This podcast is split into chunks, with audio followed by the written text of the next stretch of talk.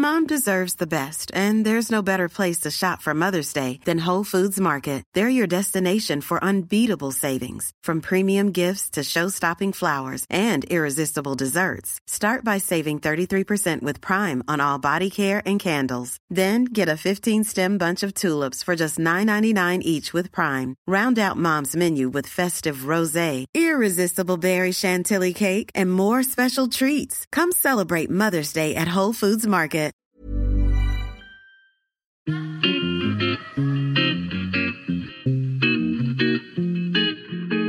Salut les gars, je suis Anne-Laure Baratin et vous écoutez le podcast Genre de fille. Chaque semaine, je reçois une fille unique en son genre pour parler sans tabou de mission de vie, de galère, de déclic ou non, de féminin, de maternité ou pas, tout ça, tout ça. Par leur parcours, leur engagement et leur choix de vie, elles m'ont bluffé et j'ai à cœur de vous les faire découvrir. Je sais qu'elles vous inspireront. J'espère maintenant que leur parole vous permettra d'avancer, de choisir, de décider. Et maintenant, place à l'épisode du jour. Bonne écoute Cet épisode a été rendu possible grâce à Baratin, etc. Baratin, etc., c'est l'agence de création édito qui donne de la voix aux femmes. Aujourd'hui, au micro de Genre de Fille, je reçois Géraldine Dormois. Alors, pour vous présenter Géraldine, j'aurais pu vous faire un beau copier-coller de sa bio, de son site internet, qui est très sympa d'ailleurs. Et puis finalement, je me suis dit que la meilleure façon de parler d'elle, c'était de vous la présenter en vous expliquant pourquoi et comment je la connais plus ou moins. Parce qu'en fait, moi, je la connais, mais elle, elle ne me connaît pas. En fait, c'est l'une des rares journalistes que je suis depuis bientôt 15 ans. J'ai découverte avec son blog Café Mode. C'est une des premières blogueuses. Donc, j'adorais son blog, je la suivais. Et puis, quand elle est partie pour être journaliste Express Style aussi, je l'ai suivie. Pour la petite anecdote, j'ai même postulé pour un stage au sein de la rédaction. J'avais été très touchée qu'elle prenne le temps de me répondre personnellement. Bon, alors pour me dire non, mais bon, au moins elle avait répondu. Je suis évidemment inscrite à sa newsletter. J'ai adoré son premier livre intitulé Un cancer pas si grave. Et ce qui m'a toujours marqué, et ce même quand elle écrivait pour son blog, c'est que cette femme est d'une honnêteté intellectuelle que je trouve assez rare. Il y a un genre de flegme. Alors, c'est peut-être lié au fait qu'elle est mariée à un Anglais. Bref, aujourd'hui, elle sort un nouveau livre euh, sur son adolescence intitulé L'âge bête. Et je suis très heureuse de la recevoir dans Genre de fille. Hello Géraldine, euh, je suis ravie de te recevoir au micro de Genre de fille. Comment vas-tu aujourd'hui? Bonjour Anne-Laure, je vais très bien, je vais chaudement. Oui. Alors oui, parce que l'épisode euh, va être diffusé en octobre, mais là, l'enregistrement a lieu au mois de juillet, pendant cette période de canicule assez, euh, assez dingue. Je te suis très reconnaissante de ne pas avoir mis en route ton ventilateur dont tu m'avais parlé, qui apparemment fait un sacré boucan. Oui, j'ai bien aéré la pièce avant et euh, je porte une robe très légère et j'ai des cheveux attachés et euh, je suis prête euh, à, à, ce qu'on échange dans des conditions extrêmes. Alors, c'est ce que j'expliquais en introduction, c'est que je suis ton parcours depuis très longtemps, que ce soit lorsque tu écrivais pour le blog Café Mode. Et j'aimerais savoir qu'est-ce que c'est la place de l'écriture dans ta vie aujourd'hui et comment ça se manifeste concrètement? Oula, on démarre fort. la place de l'écriture aujourd'hui, pour moi, dans ma vie, elle est centrale. J'ai réussi année après année à en faire quelque chose de central. Ça n'était pas le cas euh, du tout euh, il y a longtemps. Euh, moi, j'ai fait une école de commerce. Je n'écrivais pas quand j'étais plus jeune, et je suis arrivée à l'écriture par tâtonnement et assez tardivement, puisque j'ai commencé à écrire quand j'ai lancé mon blog. Donc, j'étais en, c'était en 2005, donc euh, à, la, la, trentaine, euh, pas avant, et j'en ai 46 aujourd'hui. Ça a été un très lent processus. Je me suis appuyée sur ma communauté euh, de lectrices pour prendre confiance. Et ensuite, des personnes sont venues me chercher pour travailler à l'Express et pour devenir journaliste et là faire de euh, ma, ma, plume, mon métier. Euh, ça, c'était en 2009. Ça a été une étape très importante. Euh, j'ai été dix ans à l'Express, donc euh, j'ai eu le temps de d'acquérir des savoir-faire de journaliste. Euh, j'ai vraiment appris mon métier là-bas. J'ai aussi appris le métier de red chef, de rédactrice en chef, puisque j'ai eu une équipe quand je m'occupais de de la partie lifestyle du site de l'Express. Et puis j'ai eu un cancer du sein en 2017 et Là, ça a fait sauter d'autres verrous puisque j'ai éprouvé le besoin euh, d'écrire euh, pour moi sur ce que j'étais en train de vivre, qui était assez éprouvant, euh, puisque j'ai eu un peu la totale avec mastectomie et, et chimio et des traitements lourds, et, et j'avais besoin de poser des mots là-dessus, et donc j'ai, je me suis mise à écrire, et ça a fait mon premier livre, qui est un livre de témoignages, un cancer pas si grave, que j'ai sorti en 2019. Et donc, le, fait d'écrire un livre, ça a été une étape très importante dans ma relation à l'écriture, mais ça continue d'évoluer puisque euh, je, je viens de terminer mon deuxième livre, euh, mais ça, ça a encore été très douloureux. J'écoutais ton le podcast euh, dans lequel tu parles de toi et à quel point tu dis qu'on est maso quand on écrit et, et c'est c'est exactement ça. Moi, j'ai le même rapport à l'écriture. C'est c'est pas une partie de plaisir, c'est c'est pas facile et en même temps c'est absolument nécessaire. Donc euh, bon, ben on fait avec et ça n'est pas parce que j'écris depuis plusieurs années que ça devient que c'est tellement plus joyeux. C'est quand même plus facile dans certaines circonstances. Les mots viennent quand même plus vite, heureusement, mais ils ne viennent pas toujours plus vite. Et ça et ce fameux flot qu'on recherche tous quand on écrit, chez moi, il, est, il est, c'est un tout petit filet quand même. C'est pas, euh, c'est pas les chutes du Niagara. Hein. Est-ce que, est-ce que tu arrives à, que il, me semble, tu le dis assez souvent, que le matin tu pratiques euh, les morning pages. Euh, moi, c'est un exercice que j'ai découvert par Julia Cameron dans son livre Libérer. c'est ça, c'est libérer sa créativité. Oui. Et qui consiste en fait à écrire tous les matins si possible au réveil, puisque c'est là où l'inconscient est encore assez frais, je ne sais pas si j'utilise les bons termes, et d'écrire sans trop réfléchir, même des choses qui n'ont pas beaucoup d'importance. Est-ce que tu arrives à te tenir à ça aux pages du matin Et est-ce que ça a un lien avec euh, euh, le fait que tu arrives à écrire un livre euh, Est-ce qu'il y a un lien entre les deux? Oui. oui, moi, les, tout, ce que Julia Cameron a dit, écrit sur euh, les pages du matin, bah, ça m'a beaucoup aidé. Et euh, moi, je les avais découvertes par l'intermédiaire du podcast euh, Change ma vie de Clotilde Dussoulier, qui en parle d'une manière très claire et accessible. et ce, ce principe d'écrire trois pages chaque matin, quoi qu'il arrive, à la main au réveil, exactement comme tu le dis, quand euh, l'inconscient n'a pas commencé à, mettre des verrous, euh, enfin, qu'on a toujours accès à l'inconscient, mais que le mental, pardon, n'a pas commencé à mettre des verrous à tout ce qu'on peut ressentir, euh, c'est très important pour moi et je le fais, je me lève très tôt, j'ai beaucoup de rituels le matin et, et, j'essaie de me lever à, à 5 heures ou peu après et il y a toujours cette, ce moment d'écriture. Après, en fonction de mes journées, en fonction de mes priorités, ça n'est pas normalement c'est mon journal, euh, mais parfois euh, si j'ai un article à rendre euh, et que vraiment il faut donner le dernier coup de collier ou que j'ai vraiment du mal, je sais que en fait c'est les premières minutes du matin, la première heure du matin, c'est du nectar. Je sais que ça va être le moment où je vais être la plus productive et où je vais le mieux écrire. Donc, qu'est-ce que je décide d'écrire à ce moment-là? Il faut absolument que ce soit très réfléchi.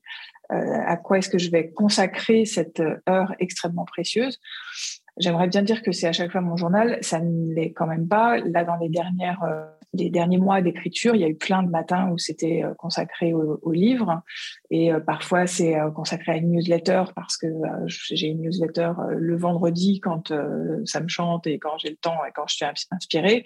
Bon bah parfois c'est le vendredi matin, j'ai pas eu le temps de, l'écrire avant et il faut qu'elle que je l'écrive rapidement et, et, ça va être dans, sur cette plage d'écriture des morning pages en fait. Et après l'écriture d'un cancer pas si grave, donc euh, une adolescence française, c'est ton deuxième livre. Pourquoi tu as décidé d'écrire sur ton adolescence? Alors déjà, il y a une chose sur le titre. Je l'ai appelé euh, Une adolescence française en hashtag sur les réseaux, mais je peux euh, te dire le vrai titre puisque au moment où ce podcast sera diffusé, ce sera très près de la, la sortie et ça s'appelle L'âge bête. D'accord. En fait. Ouais. Donc tu as la primeur. Et pourquoi est-ce que j'ai voulu euh, écrire sur euh, l'adolescence? C'est parce que c'était euh, une période très nébuleuse pour moi, comme pour, j'imagine, la plupart des gens, mais que je sentais que j'avais besoin d'y retourner. Je, je, sortais de l'écriture d'un cancer pas si grave. J'avais vu à quel point ça m'avait aidé à guérir de mon cancer. Je pense que ça, dans le processus de guérison, ça a eu un rôle. Et, je me suis dit que j'allais avoir beaucoup d'autres périodes de ma vie à, à reprocesser et que commencer par l'adolescence, c'était sûrement clé euh, pour euh, essayer de comprendre euh, qui j'étais devenue et donc de remonter aux sources de qu'est-ce qui s'était passé à, cet âge qui est tellement crucial, pour lequel je sentais qu'il y avait pas mal de choses pas réglées. Moi, j'ai une j'ai fait une psychothérapie pendant plus de 20 ans, donc j'ai quand même un penchant naturel à l'introspection et j'ai été beaucoup aidée par par un psychiatre. Et pourtant, il restait des dossiers j'avais encore des choses à aller euh, filtrer, à aller euh, à, regarder avec euh, mes yeux d'adulte et j'ai replongé dedans et je, je m'attendais pas à ce que ça ça nécessite de plonger aussi profondément et que ça se transforme finalement un peu en thérapie familiale mais ça fait partie des surprises de l'écriture c'est que quand on plonge on sait pas on sait pas exactement ce qu'on va trouver. et je me rappelle justement, ça, je fais une petite parenthèse, le fait que tu parles de ton psychothérapeute, il me semble que tu avais écrit une newsletter justement où tu évoquais la dernière séance, où tu expliquais que c'était, c'était le début de la fin, enfin je ne sais pas comment expliquer ça, et c'était une, super, un superbe texte euh, où tu savais que tu pourrais y retourner si tu y ressentais le besoin, mais qu'en gros tu avais quand même terminé. C'était, une super newsletter. Merci. J'y suis retournée. Hein. Ok. J'y suis retournée récemment. Euh, en fait, je crois que j'avais besoin de me prouver que je pouvais très bien vivre sans mon psy. Donc, j'ai vécu trois ans très bien sans mon psy. et puis, bah, quand je me l'ai prouvé et que j'ai ressenti le besoin euh, de, retourner le voir, eh j'y suis allée parce que euh, c'est, je pense que c'est pas seulement d'aller voir mon psy, en fait, dont j'avais besoin, c'était d'aller voir cette personne-là qui, qui n'est pas qu'un psy. Et donc, j'avais besoin d'avoir son regard sur les choses et de pouvoir poursuivre certaines discussions euh, que j'avais eues avec lui pendant longtemps. Euh, et donc, euh, maintenant que j'habite à Montélimar, dans la Drôme, à trois heures de Paris, et que lui est à Paris, forcément, c'est des... C'est un autre rythme que celui que j'avais hebdomadaire pendant toutes ces années où je suis allée le voir. Mais quand je retourne à Paris, maintenant, je vais le voir. Alors là, tu, disais justement, quand tu parles euh, de l'âge bête, tu dis que tu ne pensais pas que ça allait être comme une thérapie familiale. Donc, ça veut dire que est-ce que tu as inclus tes parents, ta sœur, justement, dans le processus d'écriture? Tu as, eu des discussions par rapport à ça? J'ai eu énormément de discussions. En fait, euh, on, parle assez peu de euh, l'entourage proche des personnes qui écrivent. On, en parle quand il y a des personnes qui se sentent trahies et qui intentent des procès, euh, euh comme Emmanuel, enfin la, la, compagne d'Emmanuel Carrère, ou euh, des problèmes avec euh, le compagnon de Christine Angot, quand Desplechin a, a parlé de Marianne de Nicourt. donc on en, on en parle quand, quand en fait la personne qui a parlé, qui a écrit ou qui a filmé l'a fait sans l'accord des personnes. Et moi, je savais que je n'allais pas pouvoir faire la même chose. Je ne pouvais pas. Euh, j'ai beaucoup trop de respect pour euh, ma famille et je m'entends beaucoup trop bien avec elle pour lui faire euh, des coups comme ça. Et puis c'était pas le but et j'avais pas envie de régler des comptes.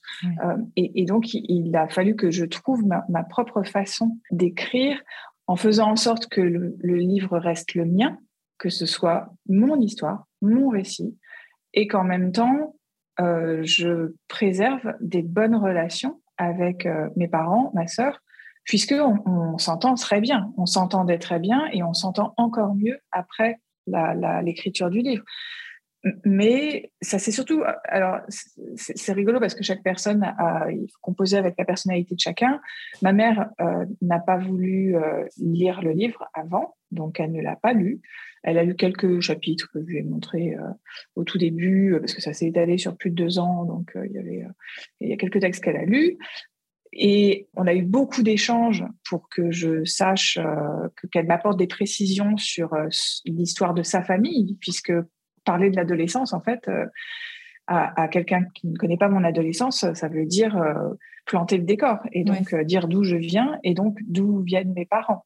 Parce qu'en plus, il y a une logique de classe sociale qui est très importante dans le livre, hein, puisque moi, je me sens pas je trouvais qu'on parlait beaucoup de euh, les, auteurs euh, parlaient souvent de, de leur euh, racine familiale qui était d'une certaine classe sociale. Mais moi suis enfin j'ai un papa qui est issu de la bourgeoisie et une maman qui est issue des classes très populaires immigrés espagnols.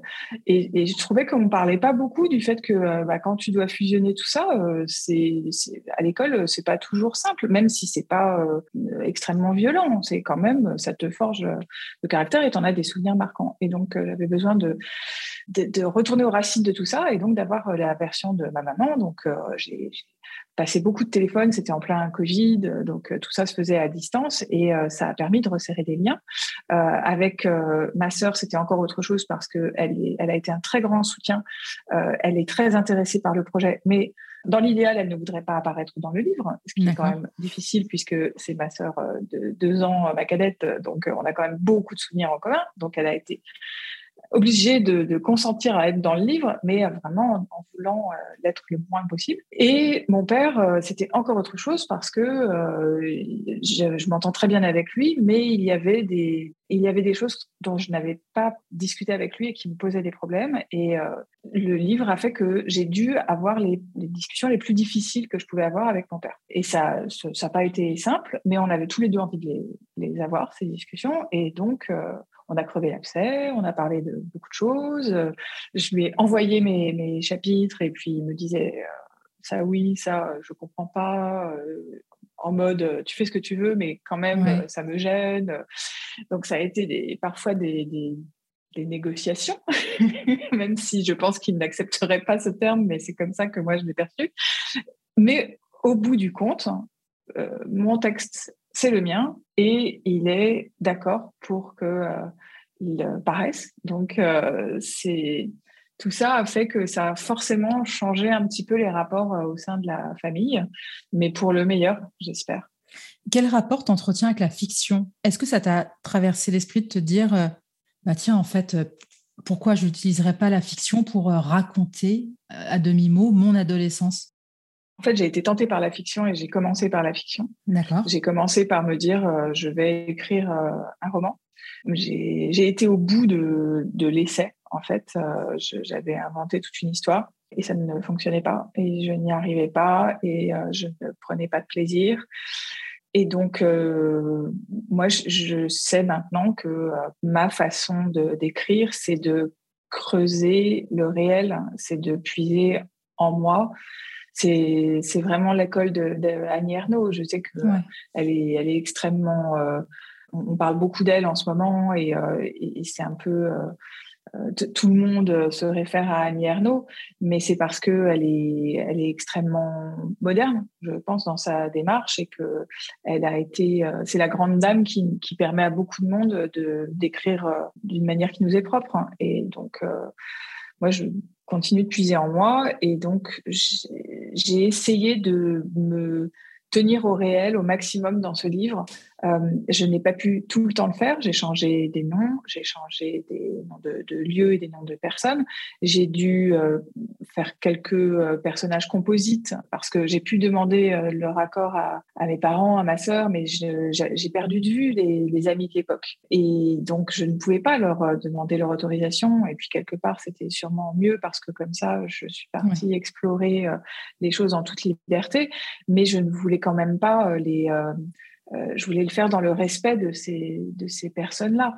Donc, euh, j'ai changé les noms et, et, quand même avec un nom différent, il continuait d'y avoir des choses trop reconnaissables, j'ai changé les, les, les personnages, j'ai changé euh, certains faits, mais en ayant vraiment à cœur que ça sonne vrai et que je m'appuie sur des choses que j'ai vécues. Donc, c'est extrêmement... Euh, J'essaie de faire en sorte que ce soit vrai, mais en même temps, la, vérité, c'est quelque chose de complètement illusoire euh, dans une démarche pareille, parce qu'on s'appuie sur les, souvenirs, et plus on avance, et plus on se rend compte que les souvenirs, ce sont des illusions.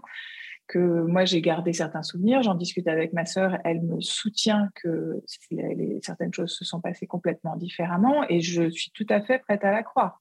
Donc, il y a un moment où euh, tout ça nous file entre les doigts, finalement, et c'est ce qui est extrêmement troublant. Est-ce qu'on lit des livres euh, sur d'autres adolescences quand on écrit sur la sienne? Est-ce qu'il y a des livres de référence? Est-ce que tu as eu envie de te renseigner ou pas du tout?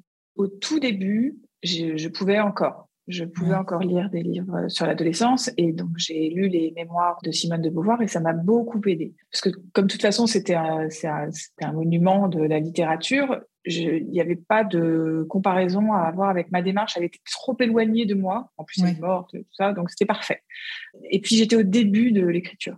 Et puis, au fur et à mesure, euh, ça a été de plus en plus compliqué euh, de lire euh, des romans sur l'écriture, sur l'adolescence, mais à la fin, de lire des romans tout court parce que on a des détecteurs euh, dans la tête qui font que j'allais vers des histoires qui ressemblaient à ça. Et donc, euh, ça me perturbait beaucoup trop. Je, j'avais peur soit que ça m'influence trop, soit que, euh, comme, que ça me fasse perdre confiance. Donc, à la fin, je ne disais plus rien. Il était vraiment temps que ça s'arrête parce que j'avais besoin de me nourrir à nouveau. Et, et, tu dis que tu lisais plus rien. C'était plus rien. Tu lisais plus de livres du tout ou c'était juste que tu lisais plus de livres sur l'adolescence? Plus de romans. Ok.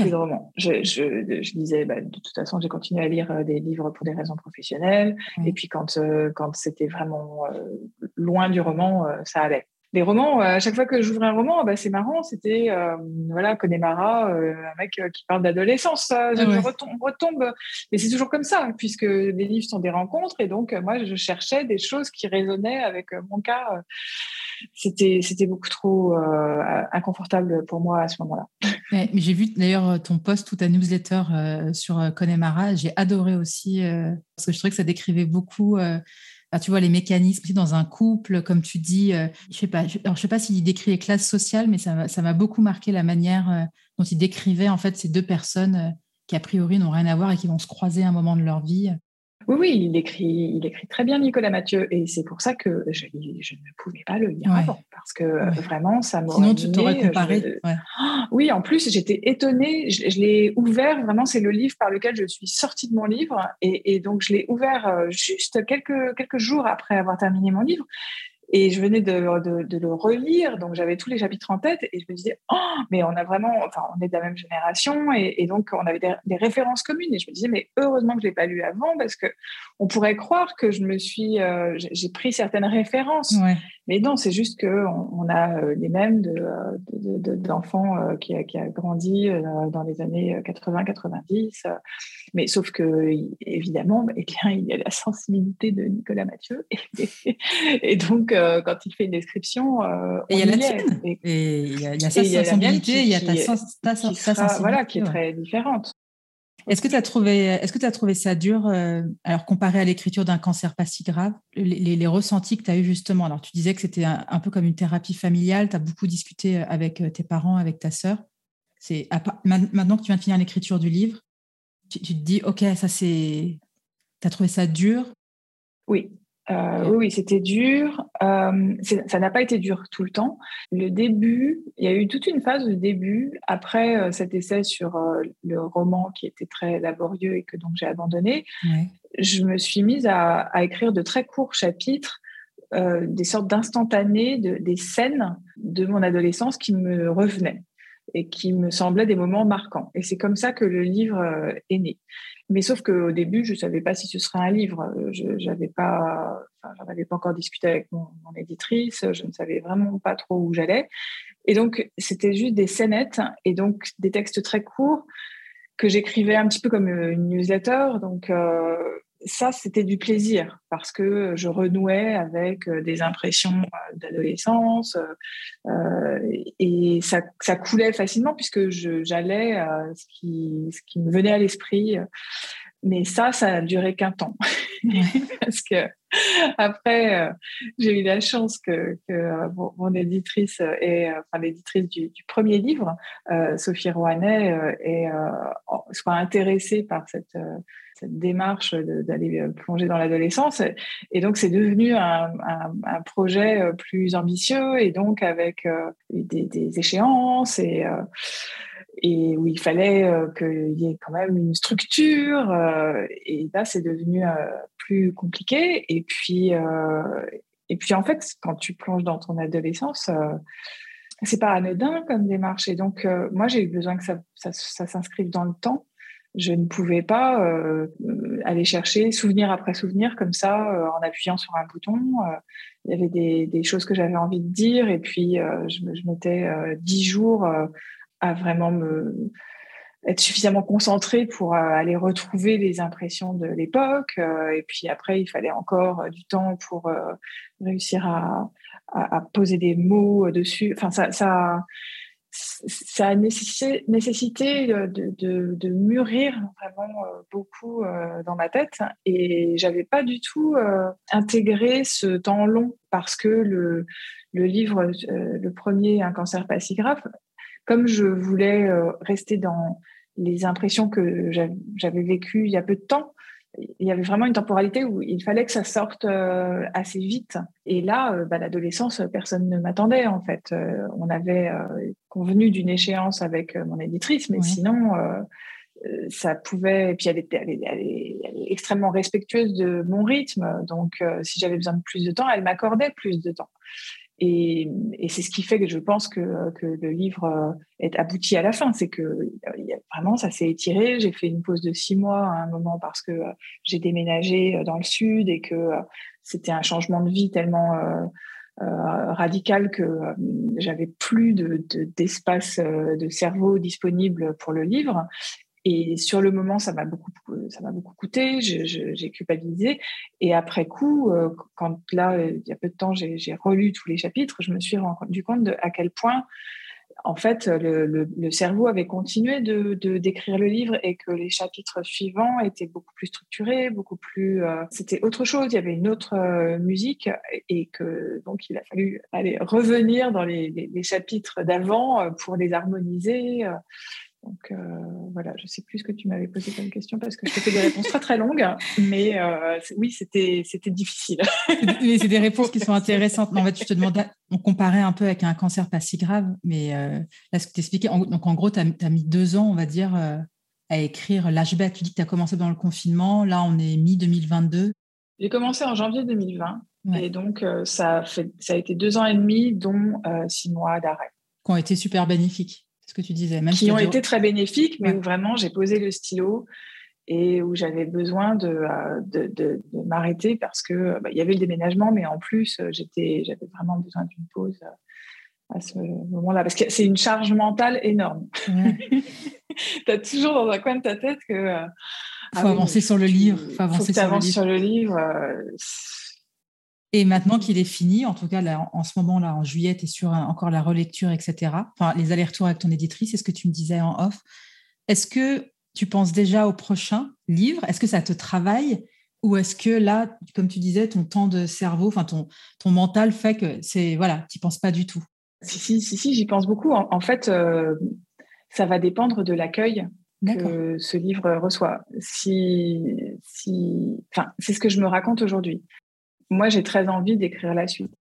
Et la suite, euh, ça va dépendre de euh, euh, à quel point les gens ont envie de la lire ou pas.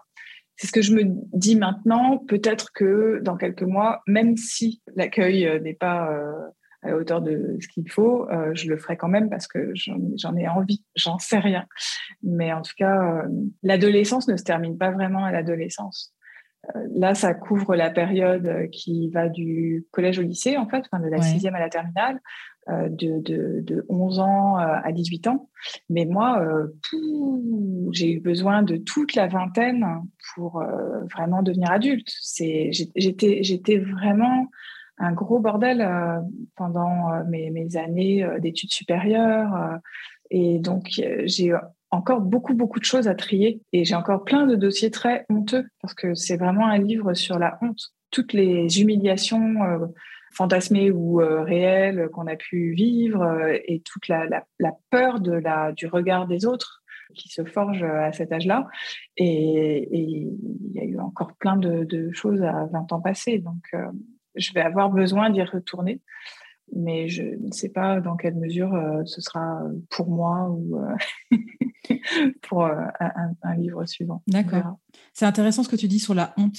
Euh, moi, ça me fait penser à une fois, c'était un édito de Lorraine Bastide, qui t'a d'ailleurs interrogé pour son podcast La Poudre, où elle, je ne sais plus pour quel épisode, elle fait un moment une intro où elle parle de la honte chez les femmes et que j'avais trouvé super, euh, très intéressant qui m'a beaucoup marqué, où en fait, en l'écoutant, j'ai eu l'impression effectivement que souvent, en tant que femme, et depuis notre enfance, notre adolescence, on peut avoir ce sentiment un peu de ah j'ai honte, ah voilà, j'ai du mal à l'expliquer. Il faudrait que je retrouve l'épisode pour en parler. Ça m'avait beaucoup parlé ce côté de honte que elle, elle ressentait. Elle l'expliquait dans des trucs de la vie de tous les jours. Et effectivement, ça montrait à quel point ce sentiment peut vraiment s'immiscer dans plein de choses de notre vie, plus en tant que femme, comme j'ai trouvé. Je trouve. Oui, je suis d'accord sur le fait qu'il y a des hontes qui sont euh, spécifiquement féminines et, peut-être qu'elles sont plus nombreuses, je ne suis pas sûre, mais, peut-être qu'elles sont plus, nombreuses pour les femmes. Après, euh, il y a aussi des, hontes qui, ne sont pour moi pas genrées. Il y a, plein de sortes de hontes et, dans, et dans le livre, je ne parle pas que de euh, honte lié au fait que je suis une fille et que euh, je dois ne pas avoir les jambes ouvertes quand je, suis avec une jupe ou euh, des choses comme ça. Je pense que les, les, les garçons ont aussi euh, plein de... Il y a, l'adolescence, c'est la honte. Il y, a vraiment, c'est l'expérience de, de, la honte où l'enfance, on n'a pas conscience de de son corps euh, de la même manière, on est, on est beaucoup plus libre. Et tout d'un coup, l'adolescence, euh, on doit rentrer dans un cadre, euh, il y a tout est normé, on vous signifie à longueur de journée, et vos congénères en général, hein, ce sont les autres mômes souvent hein, qui vous signifient que vous n'êtes pas comme il faut, comme il faudrait, et donc vous, tout ce que vous voulez, mais tout ce que vous voulez, c'est vous intégrer. Et donc, euh, vous pouvez tout faire pour essayer de vous intégrer. Et, bon, bah, c'est vraiment l'expérience de, la différence et le refus de la différence. Et donc, moi, j'ai passé mon adolescence à vouloir être quelqu'un d'autre, à courir après l'image de quelqu'un d'autre. Comment être quelqu'un d'autre? Et la, mode est, euh, qui, est donc devenue mon, secteur euh, d'activité, ma passion pendant longtemps la mode, c'est très, c'est très pratique pour ça. On passe son temps à jouer des personnages, à s'imaginer euh, autre que ce que l'on est. Donc, euh, ça, c'est, tout ça, c'est, c'est, cristallisé euh, au moment de l'adolescence. Mais je le dis en intro, c'est vraiment quelque chose qui m'a marqué chez toi. C'est quand tu écrivais, c'était, tu as commencé Café Mode en 2005 et dans les années qu'on suivit, même quand tu étais à l'Express, tu avais vraiment cette espèce de recul par rapport au monde de la mode qui était encore extrêmement aseptisé, complexant, où on avait l'impression qu'il fallait en être, mais qu'en gros, il y avait un cercle d'élus et que tu très peu de chance, qu'on avait tous très peu de chance d'en faire partie. Et toi, tu assistais au défilé de mode, tu faisais des critiques de défilé et en même temps, tu avais ce recul, sans méchanceté, mais de dire, bah, en fait, moi, pendant longtemps, je voulais en faire partie, mais en fait, le côté odieux, les gens pas sympas, ce n'est pas moi. Et, je, ne suis, ne pas comme ça. Oui, je suis pas sûre d'avoir beaucoup de recul euh, sur euh, la mode. J'en ai peut-être plus que d'autres gens, mais ça continue d'être euh, quelque chose qui m'échappe et je continue de, m'interroger sur mon rapport à la mode et, plus généralement mon rapport au snobisme en fait, parce que c'était beaucoup plus une question de snobisme qu'une question de mode. Ça n'était pas que un rapport aux vêtements, c'était un rapport au microcosme parisien de, euh, des journalistes, des rédactrices euh, que je fréquentais pour euh, des raisons professionnelles et en, prenant énormément de recul, puisque aujourd'hui, je, je n'habite plus à Paris, je n'habite même plus en Ile-de-France, je ne suis plus dans une rédaction, je ne vais plus au défilé, toutes ces choses que j'ai eu la, chance de pouvoir décider. Je n'ai pas été extraite du, du truc, c'est vraiment moi qui, qui l'ai choisi. Euh, ça fait que euh, aujourd'hui, je suis bien plus éloignée de ce milieu. Et en même temps, j'en fais toujours partie. Parce que, euh, que j'avais cette posture-là pendant longtemps de, me dire moi j'aime la mode, mais je ne fais pas partie de ce monde tellement snob. non, là, je, bosse dedans depuis suffisamment longtemps. Je continue d'être journaliste. Je, suis journaliste pigiste pour Marie-Claire qui est un, grand magazine euh, féminin et de mode. Euh, j'écris des articles de mode. Je n'écris pas que des articles de mode. J'écris même assez peu finalement sur la mode parce que je suis tellement éloignée que euh, je ne peux en parler que sur certains sujets où justement on vient me chercher pour cette distance que j'ai par rapport à la mode. Mais à force de m'en éloigner, ça me permet aussi de réaliser à quel point oh, je suis prise dans ces histoires de snobisme et de euh, me conformer au goût de certaines personnes et comment réussir à m'affranchir du, regard de personnes qui sont importantes pour moi, mais qui, ont ce, regard de snob typiquement euh, parisien, typiquement des gens de la mode. Et je sais toujours pas exactement où est-ce que j'en suis. Hein. J'essaie juste d'avoir, je pense que c'est peut-être que c'est ce à quoi tu faisais allusion, et j'essaie d'avoir une sorte d'honnêteté intellectuelle pour essayer moi-même de voir, de comprendre où j'en suis. Je suis trop contente. Tu viens d'utiliser le terme honnêteté intellectuelle et c'est exactement ce terme que j'ai utilisé dans l'intro que tu n'as pas encore découvert, mais que tu découvriras. Donc, je suis contente. Je, trouve que ce terme est hyper fort et effectivement, ça te ça décrit bien ce vers quoi tu tends. J'essaie. Alors, on va passer aux petites questions de la fin. Alors, je ne sais pas si j'imagine, je suis sûre même que tu connais Annick Cogent, qui est journaliste au Monde et qui fait des portraits de femmes et qui pose cette question, enfin, qui demande à ses invités de compléter cette phrase Je ne serais pas arrivée là si. Alors, à ton tour, Géraldine, de compléter la phrase. Je ne serais pas arrivée là si je n'avais pas grandi dans cette famille-là. Qu'est-ce qui t'anime? Ce qui m'anime, c'est l'échange. C'est de d'écouter les autres et que on partage plein de choses ensemble. Qu'est-ce qui te met en colère ou peut t'agacer? Euh, La mauvaise foi. Qu'est-ce que tu dirais à, Géraldine il y a dix ans? T'inquiète pas, ça va bien se passer. Et à, et la Géraldine adolescente? Ose. Ose. Est-ce qu'il y a une femme que tu aimerais entendre au micro de genre de fille? Catel Pouligan. Ah, la, rédactrice en chef de, de Marie-Claire. Oui. qui est quelqu'un de vraiment euh, droit et euh, avec des convictions très fortes et, euh, et du courage et qui prend la parole, mais moi, je voudrais l'entendre encore plus souvent. D'accord, bah, c'est noté. Et la question que je pose à toutes mes invitées, quel genre de fille es-tu, Géraldine? J'essaie d'être le genre de fille sympa. C'est déjà pas mal. Hein. J'essaie. Merci beaucoup Géraldine pour cet échange et écoute, je souhaite plein de succès à ton nouveau livre qui s'appelle L'âge bête, qui sort aux éditions Robert Laffont. Merci Géraldine, à bientôt. Merci Anna, à bientôt. Merci d'avoir écouté cet épisode, j'espère qu'il vous a plu. Si c'est le cas, partagez-le autour de vous et sur les réseaux sociaux. N'hésitez pas non plus à laisser un avis positif à propos de Genre de Filles sur vos applications de podcast. Pour ne rien manquer de genre de fille, suivez-moi à Anne-Laure Baratin sur Instagram. Si vous avez des compliments, des critiques ou des réflexions, n'hésitez pas. Merci à Marvin Marchand pour la musique du générique. Bonne semaine et à très vite. Salut